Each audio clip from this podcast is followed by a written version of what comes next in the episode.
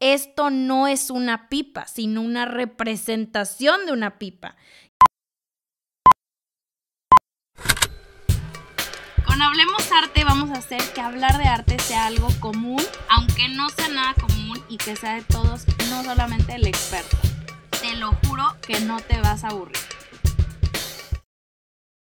Buenos días a mi gente bonita de Hablemos Arte, bienvenidos a un nuevo episodio del podcast. Hoy andamos con unas pilas tremendas, pero estoy muy contenta el día de hoy, como de costumbre, porque vamos a platicar de un artista complejo, complicado, una cajita de sorpresas, René Magritte. Siento que todos los artistas de lo que hablo siempre digo que son bien complejos y complicados, pero pues es que eso es ser artista, señoras y señores. Bueno, antes de empezar, quiero dar un anuncio parroquial porque creo yo que este episodio va a estar un poco tripeado. ¿Qué significa esto? Que sí es de fumártela, pero duro. Lo platiqué con un amigo que tiene unas ideas de quedarte con el ojo chueco. Se llama Disco Ego en Instagram, aquí haciéndole la promoción, pero porque eh, este episodio estuve a nada de no grabarlo porque sentí que era mucho de opinión y a veces tengo aquí un problema como en decir mucho mi opinión. Este, pero me he dado cuenta que medio les gusta, me platican ahí qué piensan. Em, Diego no escucha mis podcasts porque pues hipster, entonces se va a sacar de onda si van y le dicen a su Instagram que gracias, gracias por darme la idea de sí dar el, el podcast, pero en fin, salió una plática con unas cosas que bueno, yo yo ya ¿Qué fue eso? Yo ya les avisé, ya tú decides si quedarte conmigo, echarme segunda o darle next. Así que vámonos, corre y se va corriendo con el René Magritte. Vamos a platicar tantito de su vida para entrar en contexto y le seguimos. Sabemos que aparte de Dalí, porque es el más famoso de los surrealistas, René Magritte sí es el que le sigue, yo creo. O sea, aparte de famoso, o sea, que mucha gente lo conoce, ¿no? Es bien importante para el mundo del arte y me atrevería a decir que es más importante que Dalí, porque lo que él hace de verdad es cuestionarse absolutamente todo, se preguntó todo en la vida, buscó muy dentro de él, de su inconsciente y lo plasmó sobre un bastidor. A diferencia de Dalí, yo, en mi opinión, o sea, considero que Dalí es como es un personaje, o sea, como que siento que no hay, que no puedo conectar personalmente con él, o sea, porque siento que era como una, ¿cómo le puedo llamar? Una como capa, o sea, una máscara, sí. Eh, creo que esa es la diferencia entre Dalí y Magritte, en mi opinión, ¿no?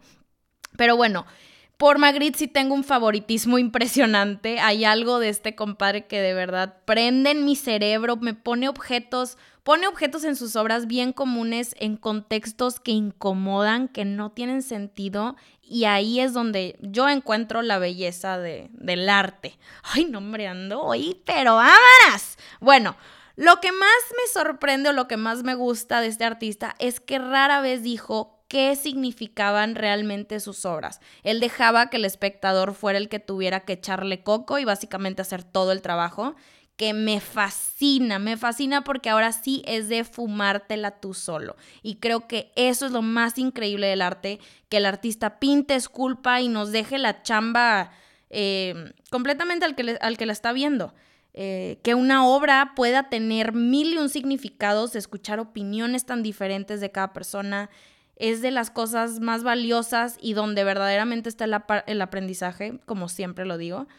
Este, y bueno, antes de pasar al análisis de la obra que vamos a discutir aquí, es importante mencionar que Magritte fue un hombre que nunca se consideró como, como pintor tal cual, sino como un ser pensante que utilizaba el arte y las imágenes como herramienta para expresarse. Que como paréntesis, yo creo que al final de cuentas eso es ser un artista, ¿no? O sea, pensar, cuestionar y plasmar sobre, plasmar sobre un lienzo tu sentir Creo que esto básicamente es el epítome de Magritte. Yo pienso, luego pinto. Y bueno, como ya lo dijimos, de sus imágenes crea significados diferentes, depende 100% de quién la está viendo. Entonces, em, él encuentra su estilo muy eh, al principio de su carrera y no fue cambiando mucho. La verdad, no es un artista donde vemos una transición así increíble. Em, si ves una de sus obras junto con una viejita, ves una constante muy clara y lo que lo hace especial frente a cualquier otro es que se mete completamente en la literatura filosófica y la utiliza como medio para desarrollar todas las ideas que tenía en su cabeza. Su meta era confundir, provocar y hacer preguntas para enseñarnos que lo que queremos siempre está escondido detrás de lo que vemos. Y quiero que lo vuelvan a escuchar. Lo que queremos está siempre escondido detrás de lo que vemos. Y esto último es lo que su obra de la traición de las imágenes, o mejor conocida como Esto no es una pipa, nos quiere explicar. Ok, así que agárrense, vamos a empezar con una de las imágenes más controversiales y cuestionadas de la historia del arte en general. Si alguien por aquí no la conoce, no temáis, no pasa nada, te la explico con lujo de detalle para que te des una idea en el inter de que la busques al rato en Google o la veas en mi Instagram que subí una foto.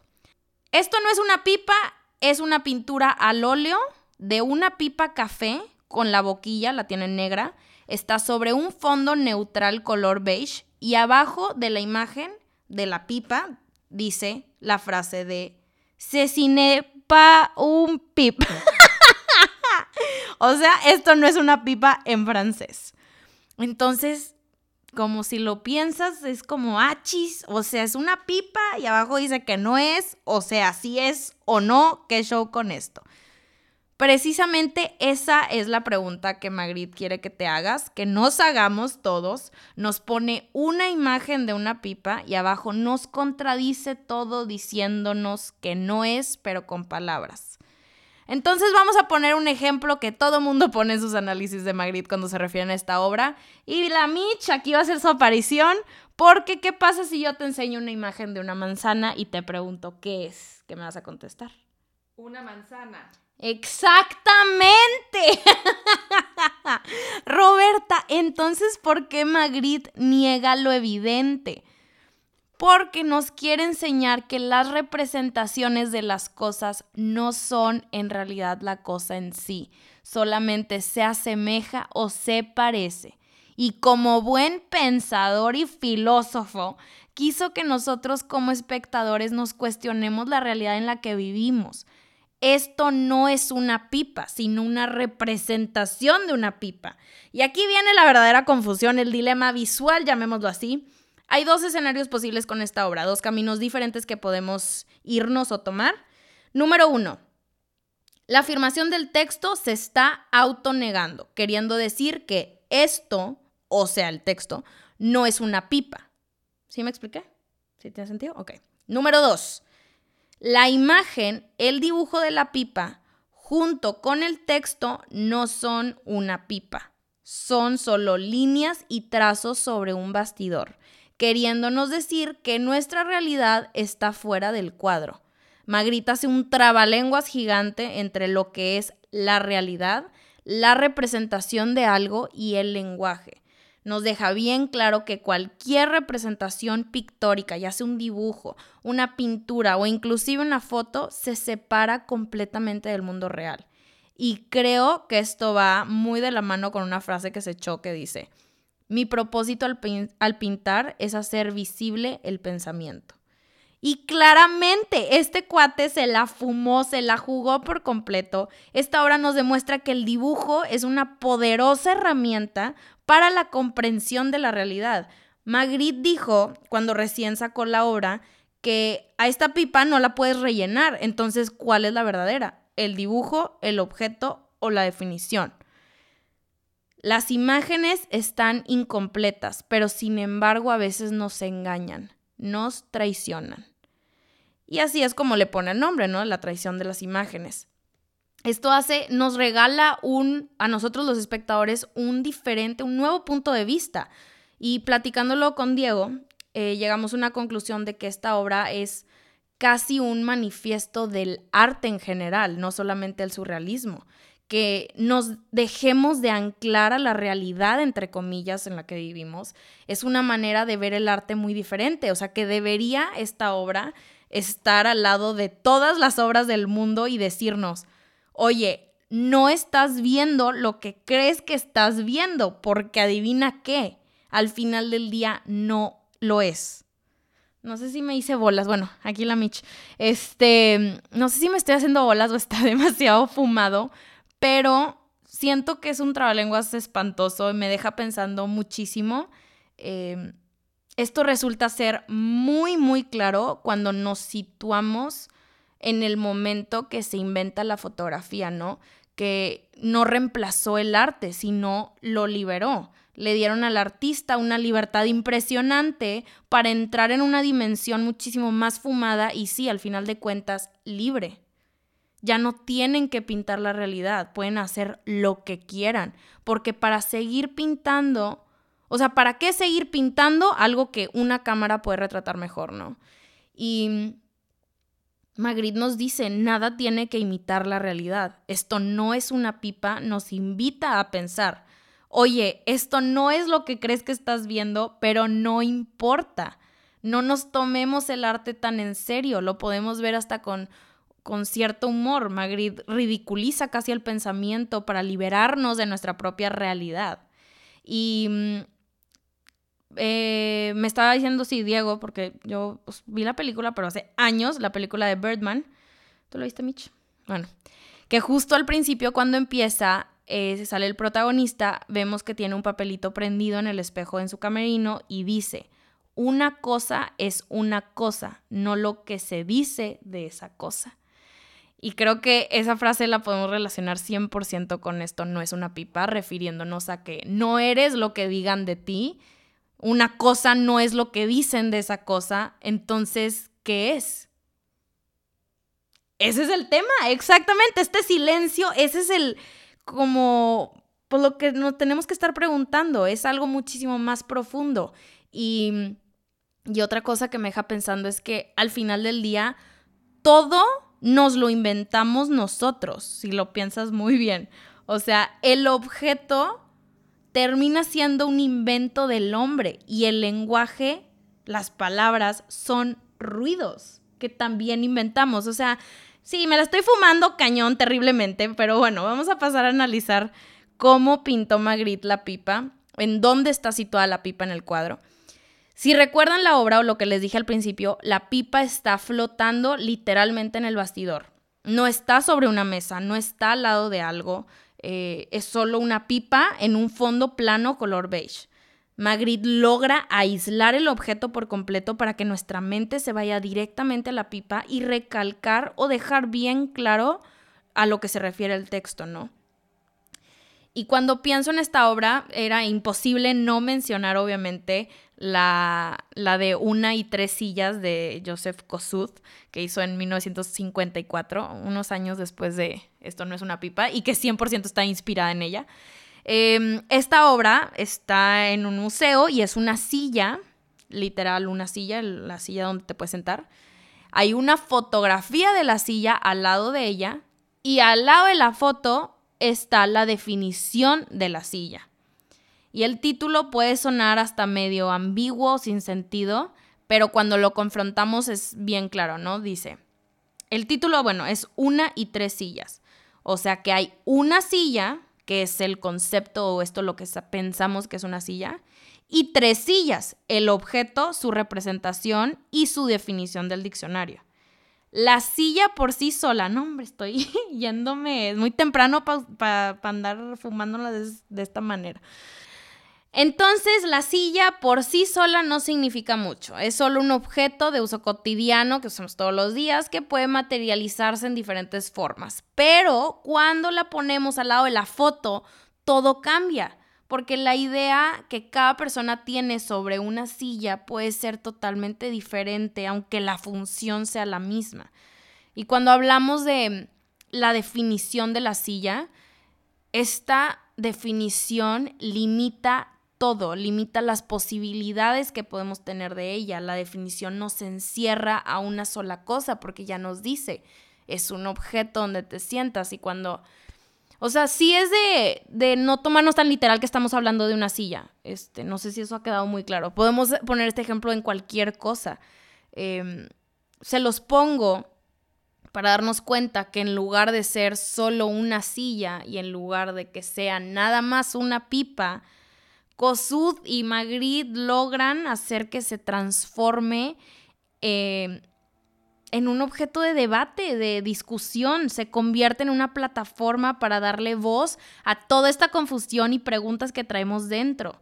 Y esto, señoras y señores, es el arte conceptual, es separar objetos de su contexto y convertirlos en ideas y debates. Y aunque Magritte no pueda ser considerado tal cual como un artista conceptual, su obra es precisamente eso, cuando une lo artístico con el lenguaje, cuando junta, objetos con palabras y les da un discurso eh, nuevo y diferente, nos enseña que el arte va más allá de lo que estamos viendo. El, el verdadero arte, si lo podemos llamar así, está en el concepto. Y que no esto es precisamente lo que es el arte conceptual. Me pongo a pensar cuando la gente ve esta obra en el MoMA en Nueva York, o creo que ahorita está en el LACMA de, de Los Ángeles, donde sea que esté, que nadie va y la ve y dice, esto no es arte porque la pipa se ve cero detallada y se necesita técnica para hacerla y qué artista tan mugrero. Pues no. ¿Por qué no es juzgada de la misma manera como otras obras contemporáneas o artes o artes o obras conceptuales?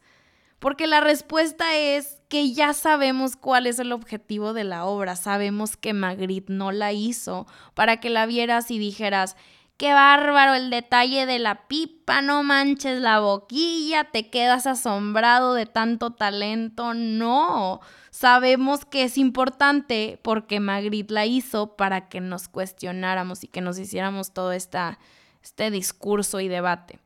Fijémonos en cuando ya sabes de qué se trata la obra, la estética y la composición de ella pasa a segundo plano, porque sabemos ahora a qué es lo que le tenemos que estar prestando atención. Cuando vemos las obras de René Magritte nos damos cuenta que sí son bien difíciles de explicar, o sea, si ves las...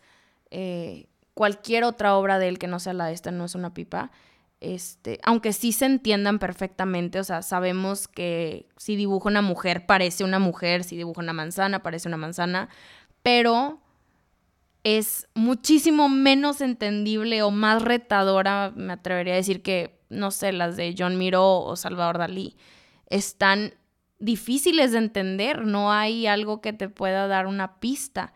Entonces, Magritte hace en su obra un mundo de, de, posibilidades, nos lo deja abierto totalmente, no nos dice de qué se trata, no nos dice qué estaba pensando, ni siquiera pues hay como migajitas de donde podremos agarrar para darnos una idea, pero con la de esta no es un, esto no es una pipa, nos la deja bien fácil, ¿no? Nos enseña y nos dice textualmente qué es lo que está pasando. Y esto es lo que él buscaba, pero a la vez, igual que con todas las demás de sus obras, nos invita a pensarle y a decirnos, lo que estás viendo es mentira. Pero yo creo que en el arte no está mal que nos guste esa mentira. Espero de verdad, de todo corazón, que te haya gustado este episodio. Creo que poco a poco me van conociendo un poquito más y les voy enseñando cada vez más de las preguntas que literalmente no me dejan dormir. Em, quiero que me platiques ahora tú qué piensas de este artista, de su obra. Ve a mi nuevo post ahí en Instagram y coméntamelo para platicar. Si te gustó, compárteselo a alguien que crees que le pueda gustar y ya sabes que como siempre hablemos arte la próxima semana.